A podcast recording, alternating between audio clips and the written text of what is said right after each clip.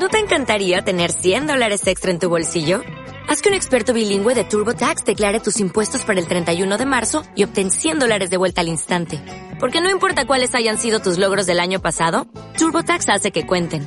Obtén 100 dólares de vuelta y tus impuestos con 100% de precisión. Solo con Intuit TurboTax. Debes declarar para el 31 de marzo. Crédito solo aplicable al costo de la presentación federal con TurboTax Full Service. Oferta sujeta a cambios o cancelación en cualquier momento.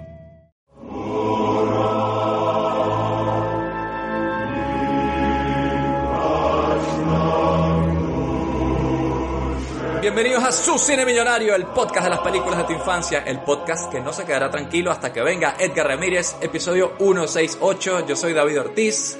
Como siempre me acompaña el señor Roberto Domínguez. Hola, buenas noches. Vengo justo de leer un poquito de algo de idioma ruso para entender la, la movida a la que nos vamos a meter. Rusos y nucleares. Vengo aquí preparaico para hablar de esos temas. Buenísimo, buenísimo. Yo me estaba leyendo un poquito de Oppenheimer antes de empezar también. Para prepararnos también nos acompaña como siempre el señor Luis Acuña desde Bogotá. Coño, yo quería estar en mi búnker, pero no, no, no alcanzó a estar listo. Imagínate. Estoy jodido. Coño, sí. tanto que hablamos de los putos búnker y ahora que le hace falta no lo tenemos. no tengo el búnker, no tengo el búnker listo. Bueno, como pueden escuchar, tenemos un poquito de pánico, pánico nuclear esta semana aquí en su cine millonario, porque finalmente hicimos una de esas películas que tenemos tiempo con ganas de hacer y finalmente se dio y es La Casa del Octubre Rojo, con Sean Connery y Alec Baldwin, una de estas películas de Jack Ryan, ¿no? De el amado Jack Ryan, que también lo hizo Harrison Ford, Ben Affleck también hizo su versión, John Krasinski también ha hecho de, de él, y Chris Pine, creo Chris que también ha Pine hecho. De- Jack Ryan en Cierto. algún momento. sí. de, de Jack Ryan. Pero este fue el primero y el original. Así que nada, Alec Baldwin, antes de ponerse a Dispararle a la cositas en los gente. rodajes y, y matar gente en rodajes, también se dedicaba a hacer este tipo de películas y esta verdad que nos encanta. Además, eh, ya un poco más, más cagados que estamos con el, con el tema de la guerra con los rusos actual que hay ahora. Esperemos que cuando escuches este podcast eso ya no exista. Y esperemos que estés escuchando este podcast en el año 2022, por favor, y no en el año 2025. Eh, para ver qué pasó con eso, ¿no? Porque tenemos un pánico nuclear ahora mismo, eh, esas alarmas se están disparando y es un tema que está en la mesa. Y bueno, nos recordó mucho esta peli, donde se hablaba de la Guerra Fría cuando esos miedos todavía existían. Y bueno, nada, síguenos en las redes sociales. Es importante que nos sigas por ahí. Si nos sigues en Instagram, por ejemplo, somos arroba cine millonario podcast. Ahí tenemos imágenes de las películas, encuestas. ¿Qué harías tú en un pánico nuclear? Podría ser una buena encuesta. Eh, también síguenos en arroba cine millonario en Twitter. Si nos das un rico, rico retweet. Estoy seguro que le vamos a llegar al pana Edgar Ramírez y le das retweet a todo lo que ponemos ahí. Yo creo que a él le toca ya venir. Estamos haciendo todos nuestros mayores esfuerzos para llegarle a Edgar Ramírez, que él sepa de nosotros. Estoy seguro que apenas él lo sepa, se va a animar y va a venir por acá para hablar de la película que obviamente la que él quiera. Eso, es, eso queda del lado de él. También somos Cine Millonario en Apple Podcast. Si nos escuchas por ahí, si tienes un iPhone, síguenos ahí y también danos cinco estrellitas en Apple Podcast. Si puedes incluso dar una review positiva a nuestro podcast, nos ayudaría muchísimo, muchísimo. También si le cuentas a, tus amigos. Hay gente que no conoce tanto del tema de los podcasts. Bueno, tú le dices, mira, esto se baja así, esto se hace aquí tal. Y escuchas Cine Millonario. Hay más de 160 episodios para elegir. Y también una cosa muy importante que es el Patreon, ¿verdad, Luis? Que tanto Edgar Ramírez llega para acá y no tenemos nada para darle. No tenemos ni... Mierda, oche- Una tacita de 80 café. horas recomendando dónde escuchar el podcast. marico, Estoy un poco mareado ya. Pero, pero bueno, es verdad que no tenemos coño, ni, un- ni una mesita, ni un submarino donde, donde recibir a, a- a Edgar Ramírez. Y la única forma que podemos tener, coño, hemos hablado en la casita en Andorra, es si ustedes se suscriben al Patreon. Y ahí van a encontrar bueno, episodios exclusivos, material, comunicación directa con nosotros, todo el, lo que ustedes pidan por eso, lo que los Patreon piden, aquí se hace. Este. Y bueno, nada, simplemente tienen que entrar a patreon.com barra cine millonario. Así es, así es. Y ya por último, nos lo podéis mandar en Morse, como hacen en esta película. También podéis comunicaros en por Nosotros, mail. nosotros le si devolvemos un queréis. ping. Le devolvemos un ping. Claro, uno. Uno, un ping. Aquí como modos de comunicación antiguos, ¿no? Como el mail, cinemillonariopodcast.com para aquellos que, que os resistáis a entrar a las redes sociales y tengáis un, un estilo más clásico. Ahí también tenéis comunicación directa con nosotros. Y nada, recordad que estamos en todas las redes sociales, uy, redes sociales, todas las eh, plataformas de podcast. Apple Podcast, Google Podcast, Spotify, todas esas allá donde nos estéis encontrando. Y nada, en este caso, Fotopiés, no se me ha ocurrido ninguna temática Fotopié. Me queda un poco en blanco para este mundo del submarino.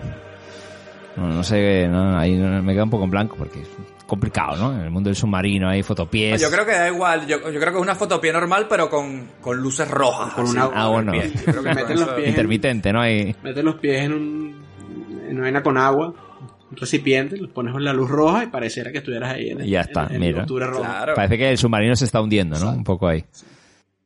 Recuerda que tienes cuatro minutos en esta agua tan fría antes de que se te pierdan los Exacto. pies. Ah, bueno, los puedes poner así moraditos de, de que están ahí ya dándole hipotermia, ¿sabes? Lo mismo pasó a Jack Ryan. Así que nada, preparados por ahí, que viene el episodio de esta semana, una película que nos metió completamente en un pánico nuclear y es La Casa del Octubre Rojo.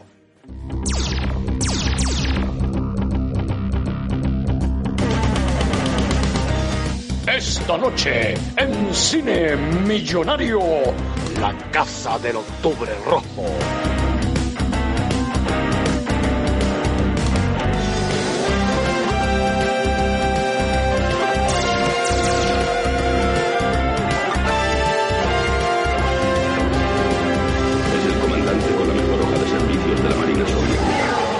Ha entrenado a la mayoría de sus oficiales. Es una leyenda entre la oficialidad de los submarinos. Es el sumergible más poderoso jamás construido. Su nave podría colocar centenares de cabezas nucleares cerca de Washington. Nadie se enteraría hasta el holocausto final. Una vez más jugamos una partida peligrosa con nuestros viejos adversarios, la Marina Americana. Su plan es un misterio. Un hombre de sus responsabilidades leyendo libros sobre el fin del mundo. Al parecer sufrió una especie de crisis nerviosa, durante la cual anunció sus intenciones de disparar sus misiles contra los Estados Unidos. Quieren que le demos caza y le destruyamos. Abran compuertas, procedimiento de disparo. Navegamos hacia la historia. Haré que vuele hasta Marte. Puede que Ramius intente desertar. Solo eres un analista. ¿Cómo sabes lo que pasa por su cabeza? Te doy tres días para que demuestres tu teoría. Yo no soy un soldado, solo soy analista. Eres perfecto. No soy imprescindible. Está desertando. ¿Apostarías tu vida? Una adaptación de la famosa novela de Tom Clancy, dirigida por John McTiernan. Dale una oportunidad. Mis órdenes son específicas. Rancho de combate. Sean Connery, Alec Baldwin, James Earl Jones, Scott Glenn, Sam Neill. La caza del octubre rojo.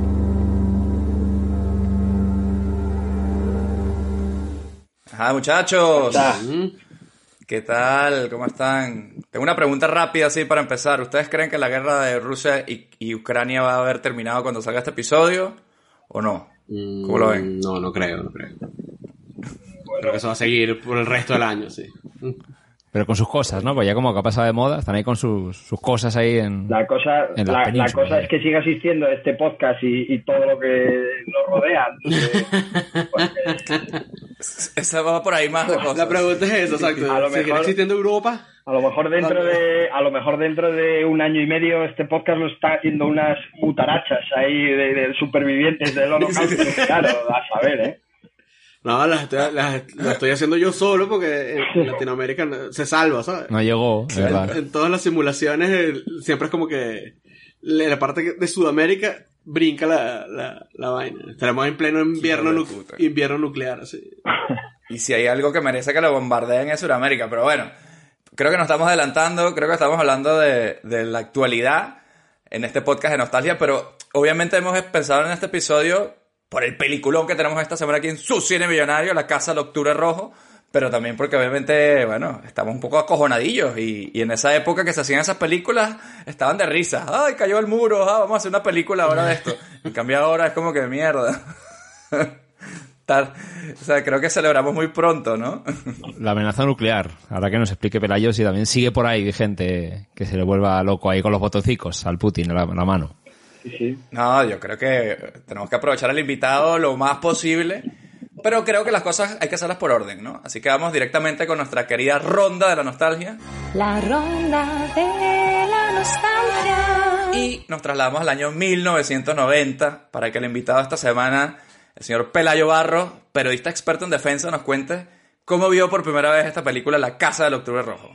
Pues yo en el 90 tenía 5 años, o sea que yo creo que si, si estuviera viendo La Casa del Octubre Rojo sería un niño friki horrible que seguramente estaría ahora luchando en Ucrania en uno de los dos bandos o una cosa rara. O sea, yo de aquella veía, yo creo que como mucho veía las tortugas ninja o era lo más, lo más avanzado. Pero yo creo que La Casa del Octubre Rojo la habré visto con, pues en la universidad, eh, con 19, 20 años, una cosa así. Yo creo que fue la primera vez que, que la vi, sabía que existía y tal y pero nunca la había visto. No, no sé realmente no sé cuándo la vi la primera vez. Pero pero bueno o sea mucha nostalgia tampoco me genera no porque al final eh, no, la vi en su momento.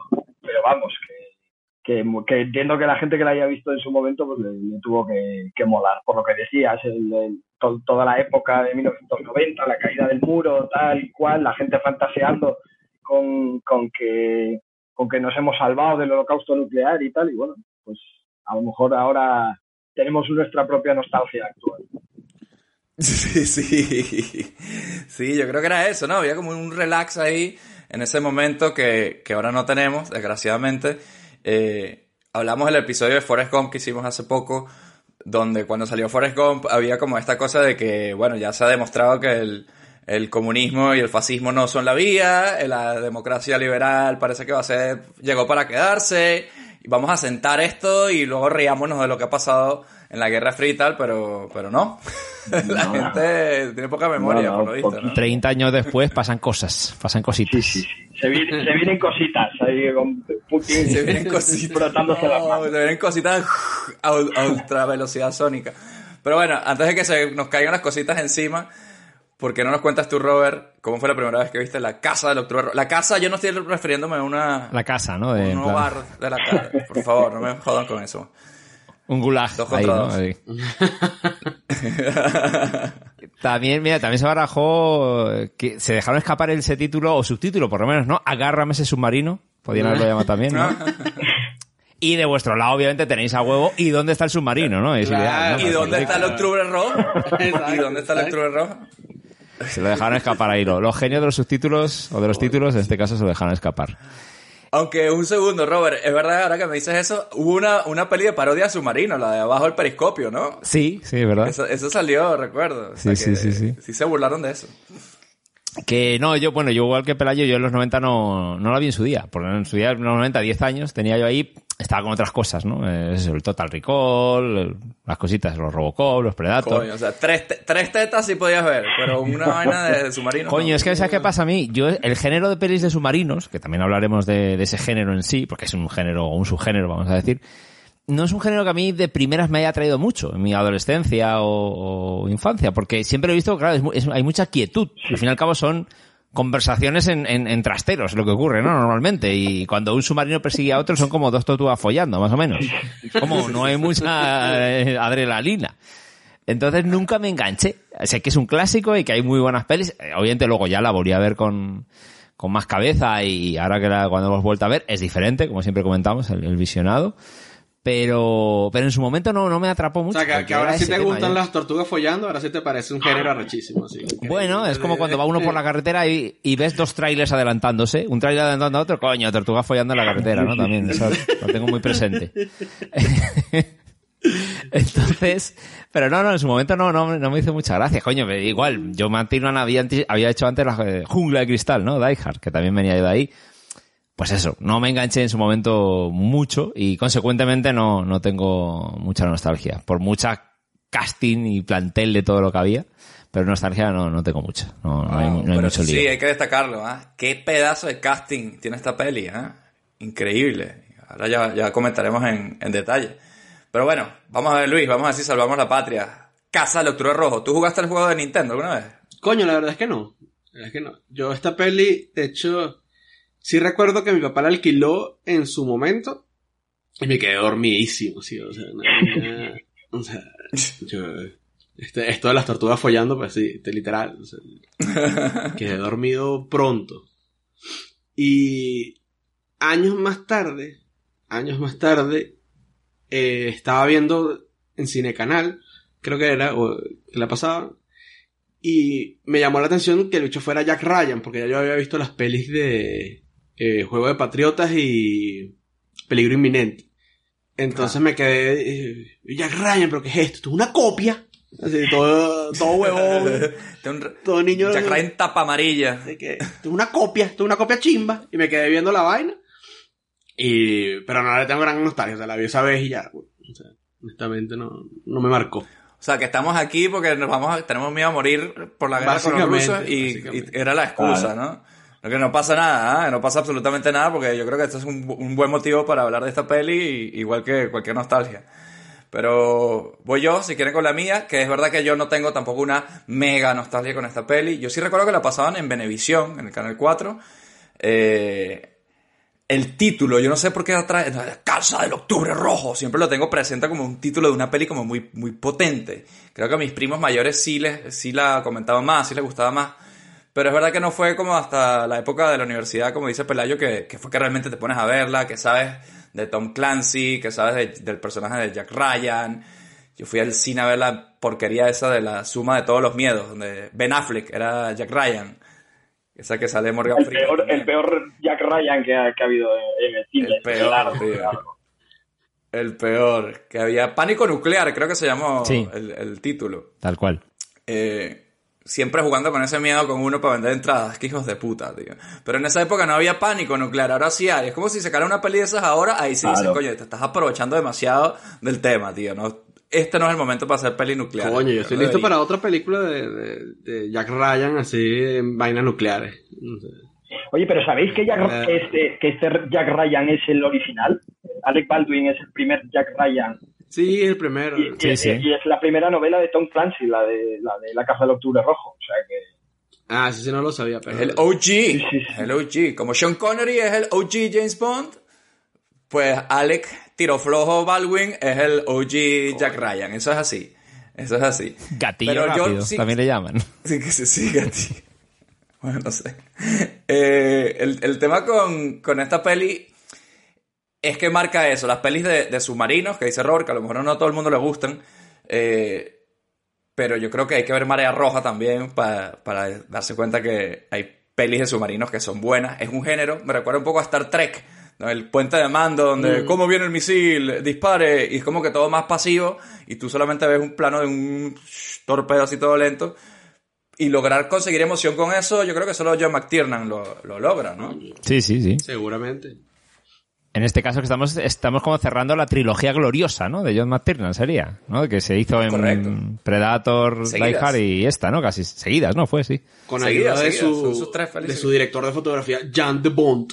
Eh, Jan de Bond, Correcto. el dire, el dire de foto que, que le debemos dos cosas. Le debemos Speed, la película, y Speed 2. y le debemos el hecho de que Sean Connery no lleve una colita de caballo así todo horrible en, en este papel de este personaje, que era lo que el Sean Connery quiso. De hecho, grabó dos días con esa mierda puesta. Y o sea, las, pero ¿por las qué, burlas de? Jan de Bond fueron tantos, se burlaron tanto, y el equipo se burló tanto que Sean Connery fue como que, oh, maybe it's not a good idea", y se la quitó. Que hace un ¿Sabes? coronel del soviético con un ponytail ahí. o sea, Era los 80, era los 80, ¿no? Ponytail sé. famoso, sí, verdad, verdad. Pero si hubiese perdido autoridad este señor con, con una colita de caballo así, como si fuese un personaje, no sé. Coño, su madre. Pero bueno, hablemos del Octubre Rojo. Eh, la trama de la película, es verdad que yo creo que hasta esta vez que la vi para el, pod- para el podcast no me había quedado así cristalinamente clara, porque no es lo que uno espera. Yo recordaba que era la historia de este submarino, el submarino más tecnológico que tenía Rusia, que el capitán este Sean Connery se, se, se escapa con él. Y está ese peligro, ¿no? De este, ese submarino es capaz de llegar a las costas de Nueva York y lanzar misiles nucleares sin que nadie se dé cuenta. Pero la peli luego no trata de eso. La peli trata de que ese tío se está robando ese submarino para desertar y regalárselo a los gringos. Esa mierda. Y ya, él es un bueno. Toda la película fue bueno. Sí, sí. Sí, ¿Qué, sí, qué sí. opinan de eso? Sí, sí. No, es curioso, ¿no? Que era un, como él decía, cuando de- descubre Ryan, ¿no? Cuando le da el chispazo. Que es una buena escena, ¿no? Cuando está ahí acordándose con la... Con, ¡Ah, coño! Ya sé lo que está haciendo, está desertando. Que están todos los generales ahí que no le creen y toda esta mierda. Y el tío como que no, es que no es ruso, es lituano y su, está hasta la polla de la guerra y su mujer la mataron, se murió hace poco y como, bueno, mi venganza contra los putos rusos, ¿no? La puta Unión Soviética. Porque es Unión Soviética en este caso, no son rusos. Claro, era en el 80 y pico, ¿no? Cuando era la peli, ¿no? Claro, todavía. Guerra Fría, sí. Sí, además el tío es como, como que coge el submarino más, más potente de la Armada rusa y dice, con este submarino me, ca- me gano yo un retiro en, en- en Montana, era, Claro. o donde, no sé dónde era, que Sí. quería vivir en Montana, plan de... a tomar No, Montana por- era Sam Neill. Él no sabía Ah, dónde quería es ir. es verdad, es verdad. Él quería pescar. Eso, eso. Quería- Eso A- de a pescar. tomar por saco aquí el, el, el, el- el frío aquí en, en Vladivostok, que lo aguante su padre, y yo me piro a... A pescar en Florida, por ejemplo. Ahí. Pero para mí, o sea, yo, yo- o sea, yo no sé si lo tuve siempre tan claro de, de- de niño cuando vi esta peli, eso, que toda la película, él no es el villano, el villano son los rusos, Los rusos, que se dieron cuenta que este tipo se robó el submarino y dijeron, vamos a matarlo como Se sea. van y le dicen a los gringos, no, mira, este carajo viene así a saco, es un loco, Sí. vamos a, a hundirlo. O sea, El eh, puto puta, embajador puta. ruso este, lo es odio. esta, esta escena es brutal. Y esta escena se ha convertido ahora en un meme en, en la guerra de Ucrania, esta del, del tío. Ah, ¿sí? va- sí, sí, sí. Aquí está yendo a ver a- al, es el embajador que está yendo a ver al director de la CIA, creo, algo así, ¿no? Y, Ajá. y- Sí. y entonces eh, aquí es cuando el tío se echa las manos a la cabeza al director de la CIA y dice, eh, Yuri, no me digas que habéis perdido otro submarino, ¿no? Le dice algo así. Ah, Pues sí, como en, en sí. Ucrania, Al final. sí. en Ucrania, como, como los rusos están perdiendo tantos tanques y sobre todo tanques en plan potentes y, y armas eh, eh, bastante heavy, por ejemplo, ahí perdieron un sistema de, de- de guerra electrónica brutal que era carísimo, modernísimo y tal, y entonces sa- sacaban las cuentas de memes eh, ucranianos, que hay muchísimas y hay muchas muy buenas, sacaban esta, sí, esta misma, este mismo meme del tío diciendo, no me digas que has perdido otro radar 7-4, ¿sabes? Entonces, se estaban riendo todos los días. No me digas que has perdido otro tanque T-15 de no sé qué, tal, todo el día riéndose de él.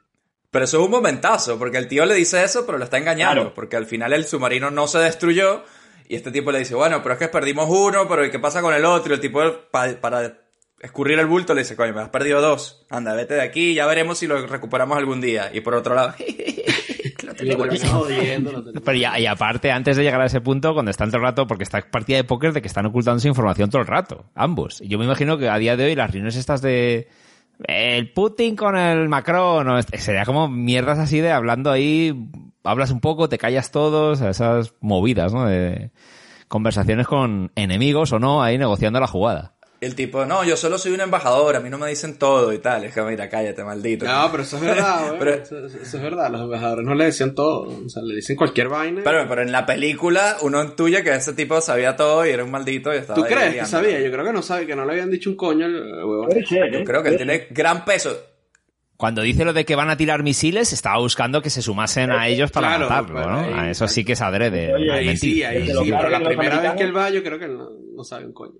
Oye, ¿y sabíais que, está basado en hechos un poco reales? O sea, está inspirado en, una historia medio real, pero de, de- de 1975, de una fragata rusa de un tío que, que, que cogió, engañó al, al capitán de la, de la fragata y le dijo, oye, que están los oficiales haciendo una fiesta y están todos mamadísimos en la, en la bodega y tal y cual. Y el tío bajó corriendo el capitán y el tío le cerró la compuerta y dijo, ahí te quedas encerrado. Y el tío, su plan era llevarse la fragata a un puerto, no me acuerdo qué puerto era, de, Leningrado, no sé dónde, y, hacer un pronunciamiento contra Brezhnev y contra el gasto militar y tal y cual, y como provocar una revolución ¿no? interna. Y, entonces pasó exactamente igual, o sea, salieron aviones a buscar al, al este, pensaron en un primer momento que estaba, estaba desertando a, a Suecia porque le captaron por las costas de Suecia y tal, y hicieron igual los, los rusos. Llamaron a Estados Unidos y dijeron, oye, creemos que hay un- una fragata que va armada y que, y que quiere hacer un poco el, lío. puta. Y entonces los americanos, al parecer, dijeron, sí, los cojones que ya, ya sabemos lo que está haciendo y no es eso, pero bueno. Y, y nada, y al final... ¿Tú no viste el Octubre Rojo? Pero es que al, al final, el tío, claro, esto, esto todo se mantuvo súper secreto durante muchos años y demás. Al tío, lo- los, al final consiguen capturar al. bombardean el, el- la fragata, consiguen capturar al tío, lo ejecutan eh, un año más tarde y tal. Y esto se queda en secreto hasta unos años más tarde que un, un historiador americano lo descubre, tal, se pone a investigarlo, hace una tesis y esa tesis acaba en las manos de un tío que vendía seguros y que era Tom Clancy y dice, joder, esto es buenísimo para mi primera novela. Y así sale la, la, la novela de... Qué de- grande, de- grande. tío. Sí, sí.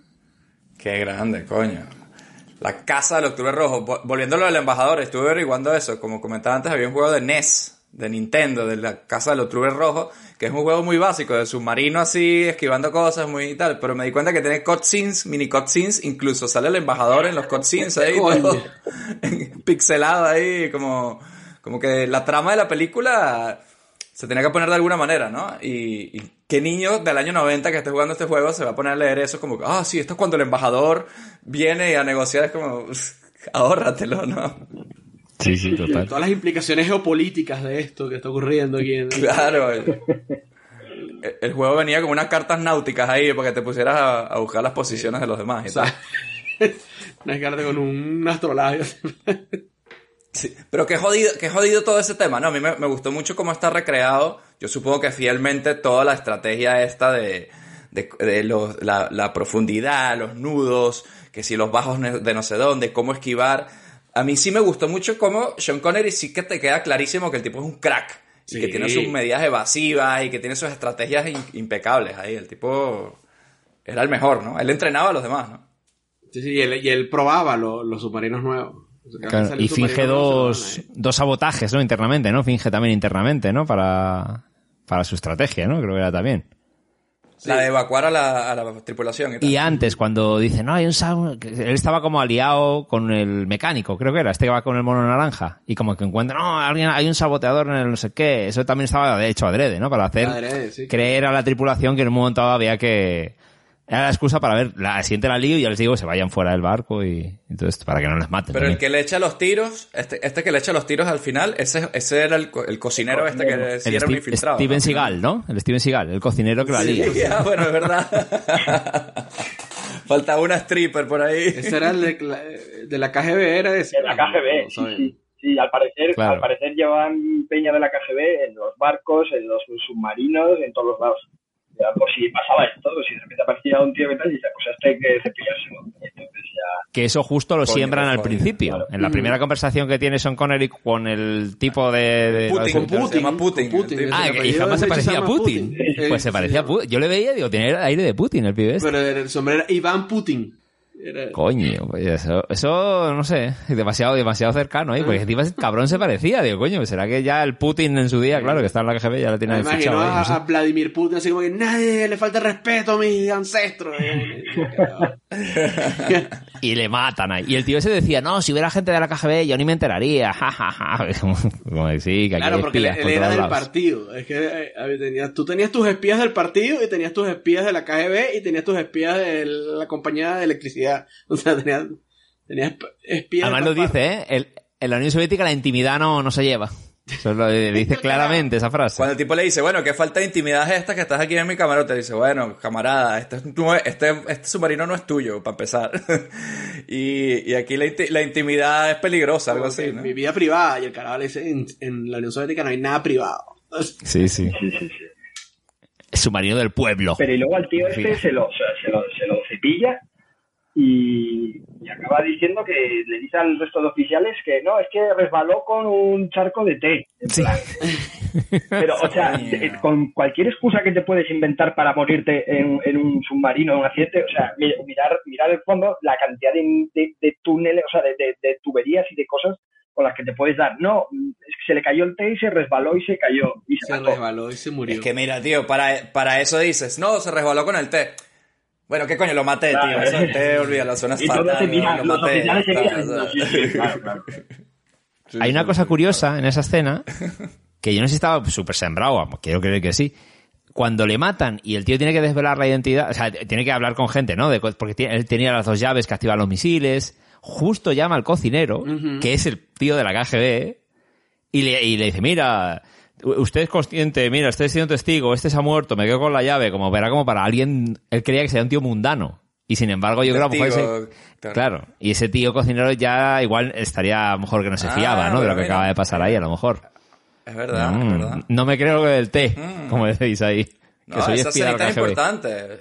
Tú le ves a él ahí quemando, el, quemando la, la orden original y se inventa la orden nueva. Y también es importante esa escena porque a mí me encanta esa gran transición que hay aquí, sí. que es cuando se acerca la cámara al personaje hablando en ruso, el- a Putin hablando en ruso, y cuando echa para atrás ya está hablando en inglés. Me parece una genial manera de justificar cómo Sean Connery es un ruso. ¿sabes?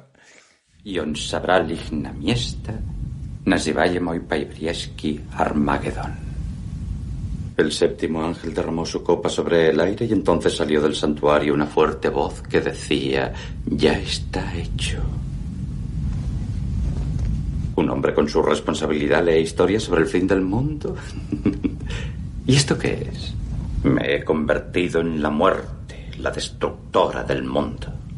Es una narración hindú antigua. La cita un americano. ¿Americano? El inventor de la bomba atómica. Después le acusaron de ser comunista. ¿Usted citó y subrayó estos pasajes? No. Este libro era de mi mujer. Lo he guardado por razones afectivas y sentimentales. Lo lamento, camarada capitán. Su esposa era una hermosa mujer. Su muerte fue una desgracia. Solo cumplo con mi trabajo y es mi responsabilidad. ¿Cuántos agentes puso la KGB a bordo de mi nave? ¿Su nave, capitán? Sí. Este submarino pertenece al pueblo de la Unión Soviética. Además, si hubiera a bordo agentes de la KGB, seguramente yo sería el último en saberlo.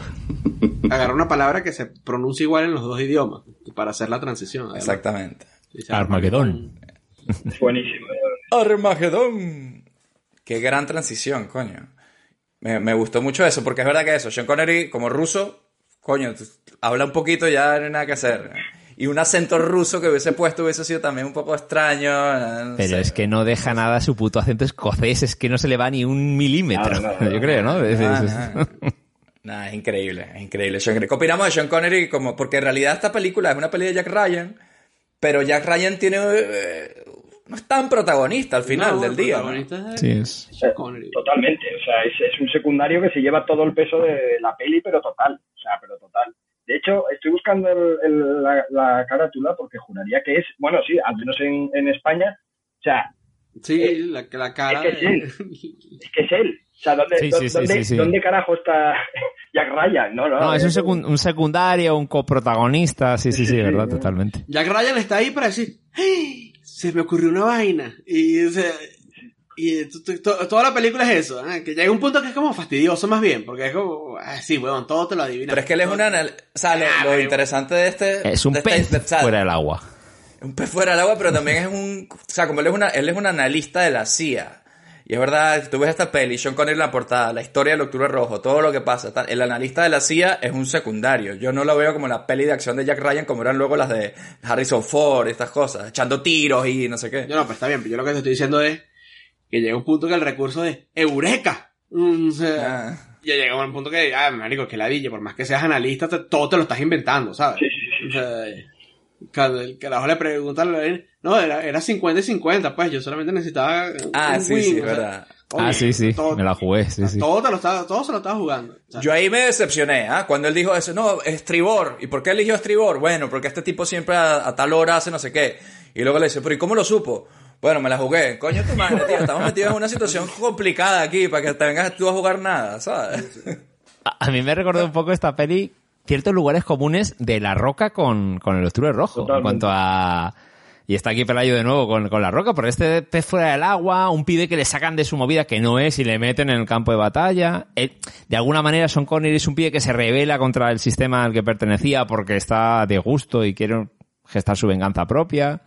Acaba colaborando con Sean Connery, sí, sí. Sí, sí, Sí, sí, total. un poquito, un poquito, Total, me recordó es- es- lugares comunes. Es, es tan Guspit total el, el, el Jack Ryan. Sí. O sea, es, es un tío, pero lo que pasa es que este, bueno, parece que le, le gusta más el salseo y, y se va encantado para allá, pero, pero es que es igual. O sea, está en Estados Unidos, el tío es un cerebrito, mm, descubre una movida y le dicen, pues ahora te vas a ir tú allí a arreglarlo, ¿no? Y, o sea, al final es la misma historia. Sí, sí.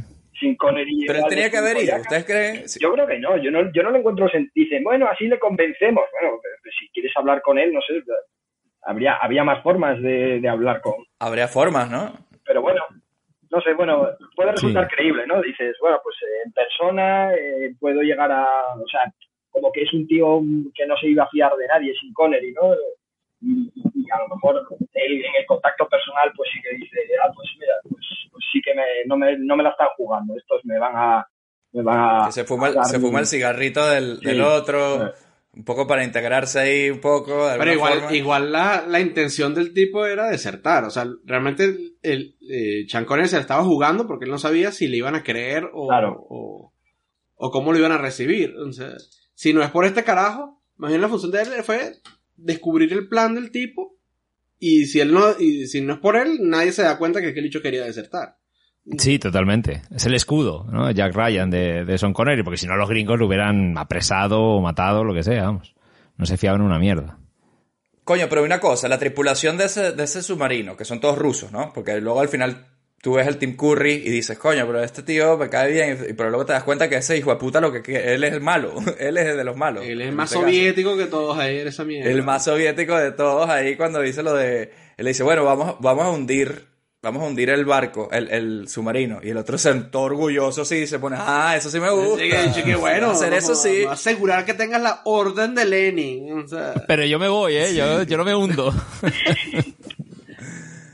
Pero cuando, por, y por, por esa fidelidad de esa tripulación es que, claro, hay un momento donde él le dice, cuando lo está engañando a la tripulación al inicio, que le dicen, bueno, ahora vamos a, a atacar por no sé dónde, luego nos vamos a ir a Cuba, donde hay, hay como que tiempo más caliente y las mujeres son calientes, Sí, algo así, todos ahí como que, y hacen así como que, fui, fui. Y si les hubiese dicho, en vez de esa mentira de que ahí en Cuba no iban a encontrar nada decente en su vida, sino, oye, ¿quién se quiere ir para Montana aquí a abrir una Starbucks? A lo mejor a más de uno hubiese querido, pero no, les da el pero te la chance. estás ¿no? jugando, te la estás jugando ahí de que si son 20, Claro. 10 te digan que sí, 10 te digan que no y se arma el motín Ajá. horrible. En la- en la- Cuanto menos sepan, mejor. Sí, sí, Sí, sí. total. Pero él sí tenía un grupo de los, cerrado los de- oficiales, los, los- Ajá, lo- los fieles a la movida. Pero aún dentro de los oficiales, en la escena esa que tienen, había algunos que tampoco estaban muy en contra. Estaban, o sea, no estaban a favor del plan, ¿no? Habían estado reticentes a, a sumarse a la No jugada. que iban a que- morir, sobre Coño, todo, pero no cuando el bicho por le plan, dice, sino no, es que yo el le plan. mandé un- un- una carta al, al almirante, no sé qué. Sí, para que diciendo que ese es el plan. Nos queda Eh, otra, ¿no? que verga, huevón, o sea, ese no era el plan, ¿sabes? Ese no fue lo que hablamos. O sea, Que es cuando se le cae la taza, ¿no? Al, al, al, al gordo este, ¿no? Al tipo gordo que llega al despacho. Bueno, sí. en la oficina de la, de la Unión Soviética. Y lee la carta y dice, mierda, que me han robado el submarino. ¿Cuál es el ejemplo que pone? El de... De que no sé quién que quemó los barcos, algo así. de- Cortés. Ah, de, Ah, sí, de Cortés cuando quemó los barcos, es como que para que nadie pueda volver. Es como, mierda de ejemplo me estás poniendo, porque encima estamos en medio Pero bajo el el tío agua, va y dice para motivar al equipo. Y dice, ¿qué coño? Para decir no te queda otra, básicamente. Bueno, Pelayo, a ver, hablemos de submarinos nucleares. Cuéntame una cosa, porque yo cada vez que he escuchado sobre el pánico nuclear, siempre uno se imagina el típico misil que lo disparan así como si fuese un cohete, o desde incluso desde barcos y tal, pero tengo entendido que los submarinos nucleares son nucleares porque eh, arrancan con, con energía nuclear, ¿no? O sea, funcionan con energía nuclear por un lado y por otro lado disparan misiles nucleares y la cosa es que pueden hacerlo desde donde coño sea y por eso son tan Claro, peligrosos. ¿no? o sea, la, la historia es que los submarinos nucleares tienen una planta motriz, digamos, nuclear, que es lo que les permite estar eh, un mes eh, eh, sumergidos, meses incluso. Había alguno, alguno de los más potentes podría estar hasta 90 días, creo que eran. Y aparte de eso llevan eh, un arsenal nuclear eh, dentro terrible, ¿no?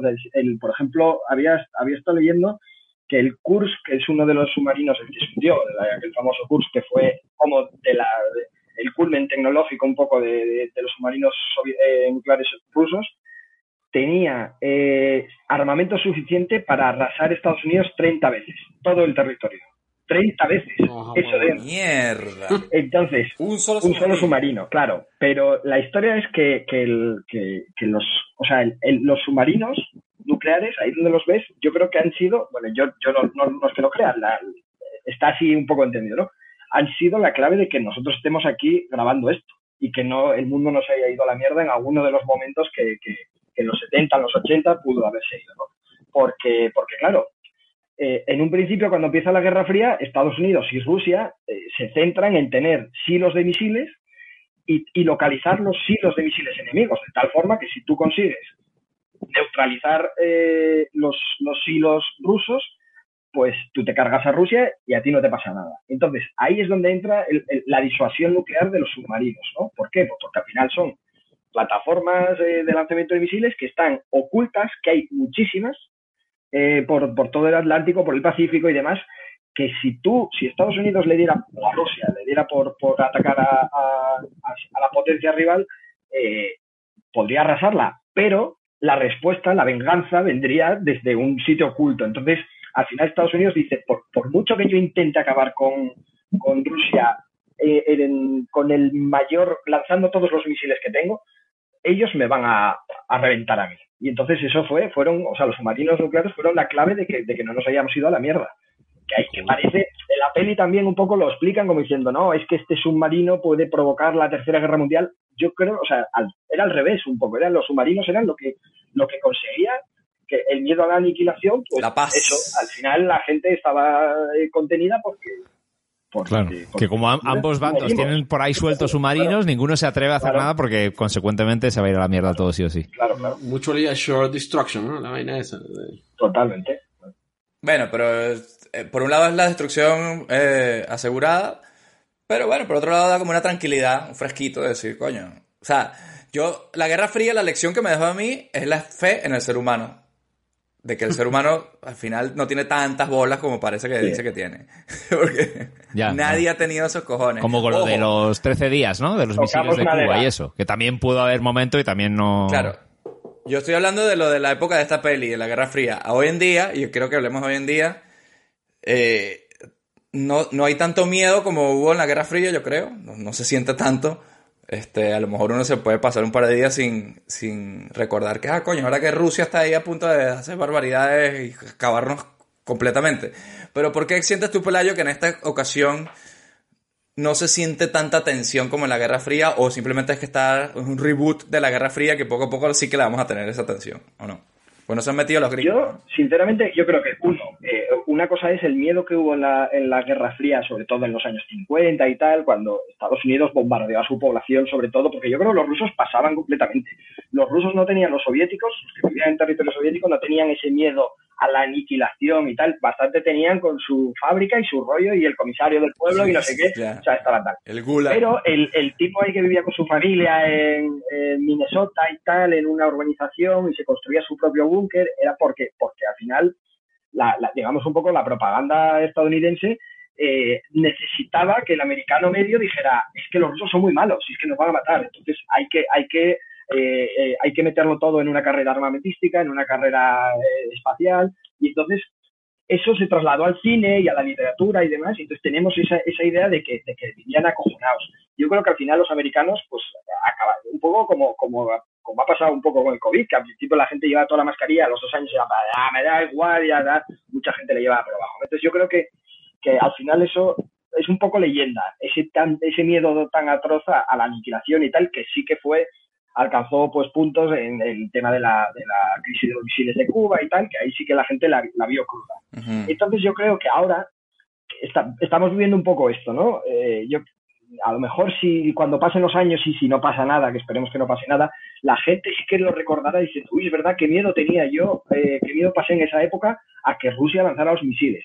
Pero ahora mismo no lo ves tú eso en la calle, la gente no tiene miedo. Ojo, No. que hay, hay mucha gente que sí, que encima si tú, si tú escuchas a, lo- a los rusos, eh, es que da miedo. O sea, hay un programa de la, en la televisión rusa, en la, en la televisión pública, que están todos los días diciendo, pero, pero Vladimir Putin, lance los misiles ya, lance los misiles.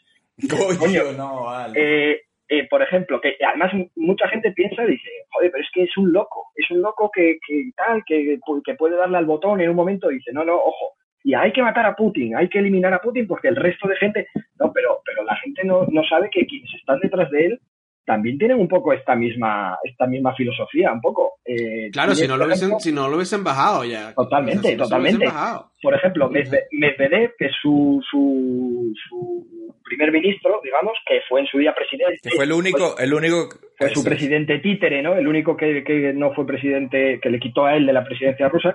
Y el otro día dijo que recomendaba al, al mundo que leyeran el Apocalipsis porque ya ha comenzado. Y es como, pero no me jodas, Entonces, sea. entonces, claro, eh, Destroyer es of mira, Worlds. el mismo, el mismo, el mismo Navalny, que Sí. es el opositor este que está preso en la vaina, con- cuando estaba empezando la, la, la invasión de, de Rusia a Ucrania, el bicho dijo como que bueno, pero es que Crimea y el Donetsk, esa vaina es, es- eso es ruso. O sea, eso, Sí, sí, sí. Y el carajo es opositor a Putin, güey. Y está en la cárcel y es como... Ahorita, el- el- ahorita ya lo, ha- ya lo ha suavizado un pelo y ahorita ya está como que, como que se dio cuenta que, que la estaba cagando y ya está como que, no, que le están- hay que pararlo y vaina.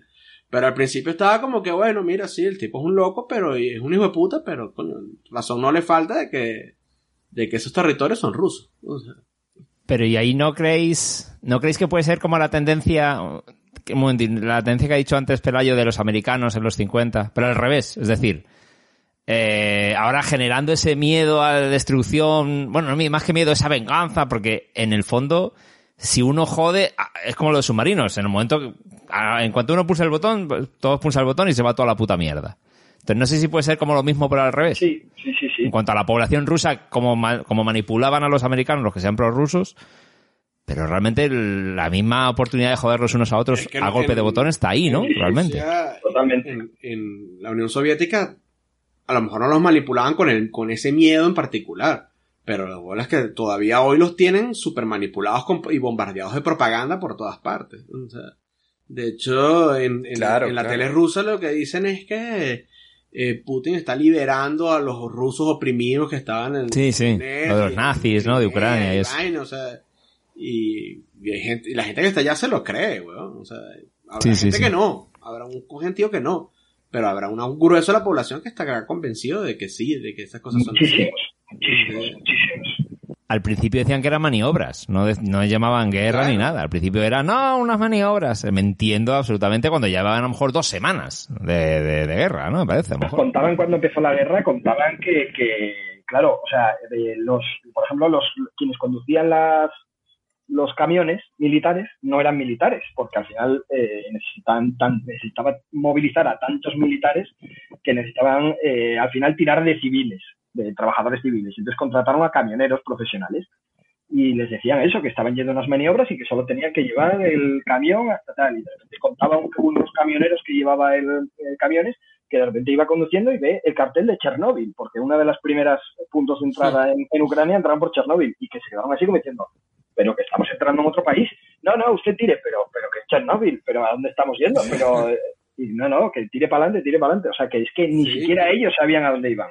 Incluso lo- lo- ellos, los soldados rusos que estaban apostados en, en Bielorrusia, los pasaban, a, los pasaban a Ucrania y no les decían a qué es lo que estaban haciendo. O sea, les decían, no, vamos a una expedición. Y vaina, y la misma, lo mismo, llegaban, ah, coño, estamos en Ucrania. O sea, El camionero y que, oye, pero estamos en otro país. Bueno, por ahora. Guiño ahí.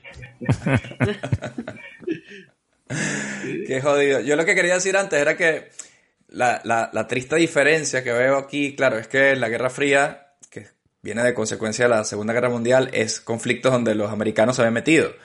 Entonces, en esta oportunidad, lo único que tienen que hacer los gringos para que no pase nada de eso es nada. Simplemente callarse la puta boca, dejar que se agarren a Ucrania, que se joda eso y ya está. Porque todavía no, no ha habido ningún ataque, ninguna excusa real para que, para que las cosas sean iguales que en esa oportunidad. Entonces, es lo triste y lo jodido. Por un lado, es como, tengo una buena y una mala noticia, ¿no? eso fue lo que pasó en la Segunda Guerra que con Polonia, marico, que se la agarraron al principio. Coño, pero, pero cuando inició la Segunda Guerra Mundial, si hubiese habido eh, armas nucleares de los nazis, eso ya los hubiesen tenido, eh, a lo mejor estábamos hablando de otra cosa, ¿sabes? Bueno, a lo mejor no se meten. Totalmente. Aquí el Ah, bueno, semáforo es lo de tocar un No, país bueno, de la pero digo que se agarraron, no, supuestamente. pero ya va, ¿no? entre que, mismo. entre que Hitler eh, invade Polonia y se meten los americanos pasan como cinco años. O sea, Dos. Sí, sí. Dos, dos y, dos y medio, sí. es que- dos y medio. Hasta Pearl Harbor, ¿no? Más o menos. Pero ahí sí les costó, ¿no? Les costó decidirse, pero ya te digo, con el escenario este de. Ya no es métete en una guerra y métete con el patriotismo y no sé qué, no es. Métete en, en esta guerra, ok, pero que sepas que esto puede pasar, se destruye el planeta completo. Eso no está en la mesa con la Segunda Guerra, ¿no? Sí, sí. De hecho, lo que ellos tenido que hacer es que cuando desarrollaron sus bombas atómicas, primero que los demás, es ir y bombardear esa mierda de una vez y haberlo Sí, de, ya haberlo de una vez, así. ¿verdad? Y ya está. Y, y- y Ucrania, De bola. Ucrania El mismo día, güey. El mismo día, exacto. Cuando, cuando cae el muro de, de Berlín, Ucrania es, creo recordar que como si eh, la, tercera o la cuarta potencia nuclear del mundo. O sea, Ucrania tenía más armas nucleares que, que Francia, que, que, que no, no, sé si que Reino Unido, que China, había un par de países que dices, joder, que tenían muchas más armas nucleares que el resto. Y todo, y todo eso lo entregan a firmar un pacto de amistad eh, perpetua con Rusia, con Yeltsin, y Yeltsin eh, llevaría cajas de vodka para celebrarlo y tal y cual. Y vamos a ser amigos siempre. Y es que si no llegaban, si no llegaban a haber entregado esas armas, eh, Putin en la vida hubiera hecho nada contra Ucrania. O sea, que ellos mismos se desarmaron, ¿no? Es un, es un aviso a navegantes, de decir, o sea, no os fiéis de Rusia nunca. Coño, pero es que maldita sea, maldito como, sean los Como los Simpsons, ¿no? coño. Como los Simpsons. Sí, sí, sí, total, cuando... cuando... de, Ay, pero no, la Unión Soviética no había desaparecido. no, no te puedes fiar de nosotros. Está Lenin ahí. Oh. Sí, total. Pero es Mierda, que, es, esa escena es que sí que ese es es el hostia, tema, coño. lo- o sea, hay una cosa jodida porque es... eh, cuando, bueno, y lo hablamos en el episodio de Forrest Gump que nos contaba Daniel, que hablaba del fin de la historia, ¿no? De cuando ya se decide que el... Eso, que la democracia li- liberal era la solución ideológica para el planeta y que esto, el comunismo cayó y no sé qué. Eh, los rusos, si te ves Goodbye Lenin, ¿no? Los, los mismos rusos querían pasarse de bando, querían disfrutar del capitalismo y no sé qué. Y coño, y como que se dejó ahí. Yo siento ahora, obviamente, a todo lo pasado es fácil, pero yo siento que eso es como que se dejó ahí y se dejó que el puto Putin se pusiera así como Voldemort ahí, empezara Sí, ahí a, a crecer y a crecer y a crecer y a crecer y al final es que aquí estoy de nuevo, tío.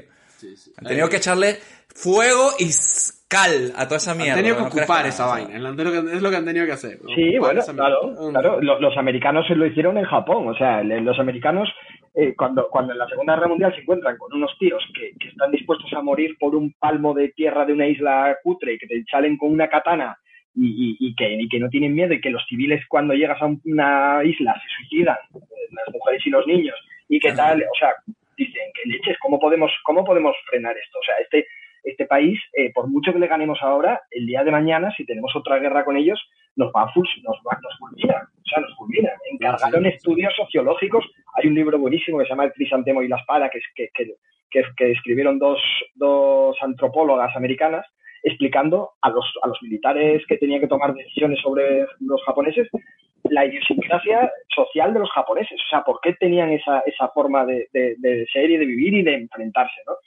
Y, y decían básicamente que es que no había forma, que es que han sido creados así y que son unos tíos que se van a defender siempre, nunca se van a, a rendir ni nada. Eh, todo por el emperador, o sea, que estaban absolutamente decididos a, a, a resistir. Pero si era una islita de este, de este chiquitica, marico, Sí, sí. tenía jodido Claro, a Corea, a China, o sea, los tenían Pero, completamente claro, invadidos. todo, todo, todo. Eh, ¿Y, y, qué, y qué, qué es lo que hace Estados Unidos? Dice, bueno, no pasa nada, lo, lo, lo, lo invadimos y vamos a moldear una sociedad donde 60 años más tarde la peña vaya disfrazada de Pikachu, haya waifu, tal, los tíos salgan de trabajar y se van a ver con sus palitos de colores a las niñas que cantan y dices, coño, han idiotizado un poco a la sociedad, la han infantilizado y, y claro, ese, ese ardor guerrero de los japoneses es, es cosa del pasado. O sea, ahora es- Coño, ese gran meme, ese gran meme que es eh, la historia de Japón es una foto de un samurái, una foto de una bomba nuclear y una foto de un japonés así haciendo como Hello Kitty, es, es tal cual, es tal cual, es perfecto ese meme, no lo había visto, pero... Y ojo, menos mal, porque, a la porque mierda. lo hemos hablado muchas veces, lo hemos hablado muchas veces, los japoneses eran una mierda. O sea, los japoneses esos Sí. del, del- del emperador y vaina. Eh, recientemente estaba viendo una serie que se llama, en Apple TV, que se llama Pachinko. Y Ajá, es la historia de, de una familia de coreanos en 1919, una vaina así, cuando eh, Corea estaba ocupada por los japoneses, marico. Los hechos no les dejaban ni comer arroz.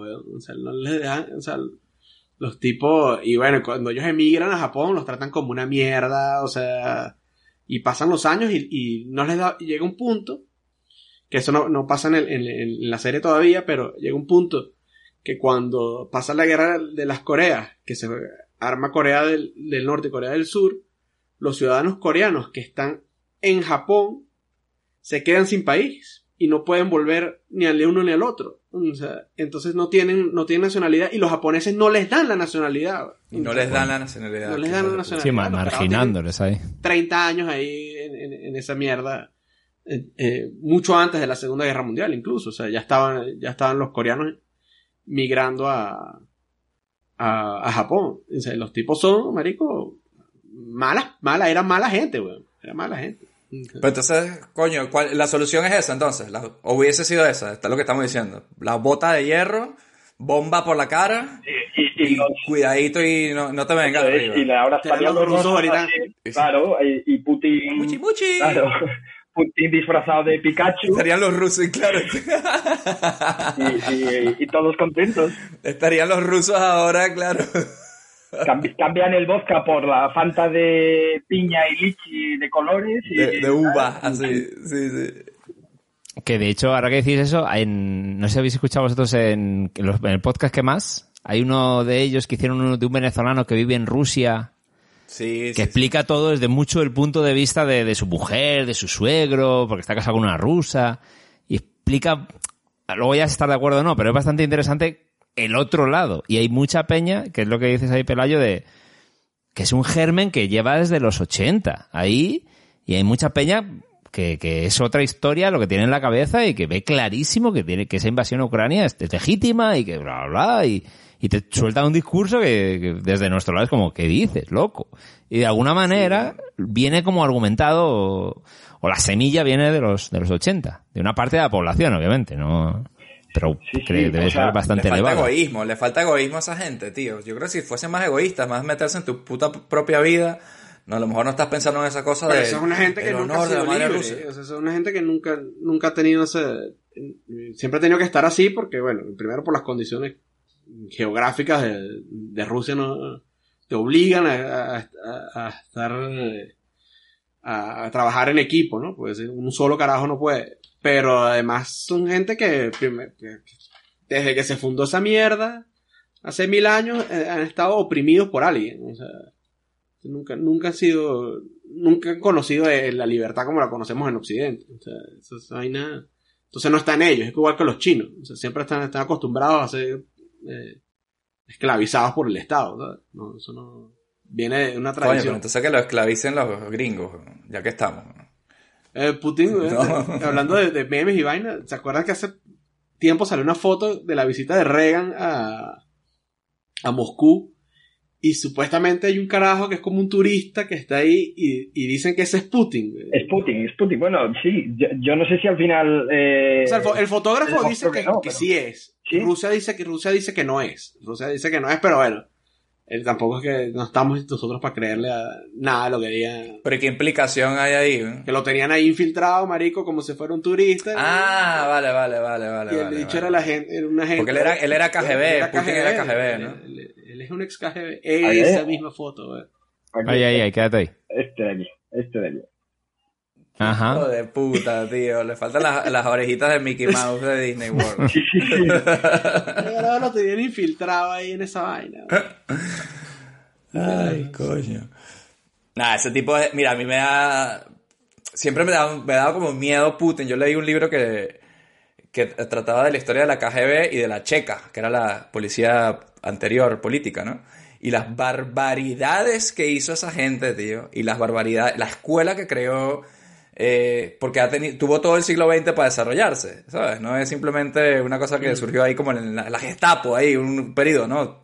Todo el siglo XX y Putin es hijo de eso. Él creció en la KGB, o sea, él sale de la KGB, entonces, coño, es el villano perfecto, tío. Es el villano perfecto. O sea, él fue director. Un villano de Fue película. director de la KGB, no de la KGB, del FSB, que es el heredero, digamos, ya ruso, no soviético de, de la KGB, pero él fue, eh, la- o sea, se habla gente que trabajó eh, a su cargo en el FSB, que fue el, el director más eh, con mano de hierro que, que tuvo los servicios secretos, incluso desde la época soviética, de los 60, de los 70, cuando en plena Guerra Fría. O sea, es un tío que, que, que desarrolló hasta niveles eh, loquísimos el tema de envenenar opositores. El, el tema del pinchazo, del, Coño, del pinchazo con el, el con el paraguas y la punta de ricino, el tema del polonio, eh, o sea, vamos, que nos- no nos acordamos, pero hace casi 20 años, un poco menos, unos 15 años, al, al presidente ucraniano que había ganado, había arrasado en las elecciones, eh, de repente eh, el que era el que era antirruso, digamos, el que era más eh, era pro-ucraniano y anti antirruso, anti influencia rusa, a los pocos días de ganar las elecciones se le empezó a caer la cara. O sea, empezó a derretirse ¿Verdad, la cara. Vaina, claro. Claro, y la gente no se acuerda, dice, coño, es que eh, no, no, no es que pillara viruela del mono o no sé qué, o sea, es que, eh, coño, que le, le han envenenado, y es que Putin estaba en el... En, Ya, este otro tipo también en, en, en Inglaterra, que fue muy, muy famoso. Litvinenko, sí, el que se quedó calvo, Ajá, que también le, envenenaron. que se fue, se fue a comer un ramen o no sé qué, y le, y le echaron ahí su, sus especias y sus condimentos ricos, y, Y, eh, Mierda, tío. y más recientemente hubo uno que se, que se lo pusieron en, en, el, en la vaina para abrir el coche, para abrir la puerta. así. Le pusieron una vaina ahí y eso fue hace, será seis años, siete años.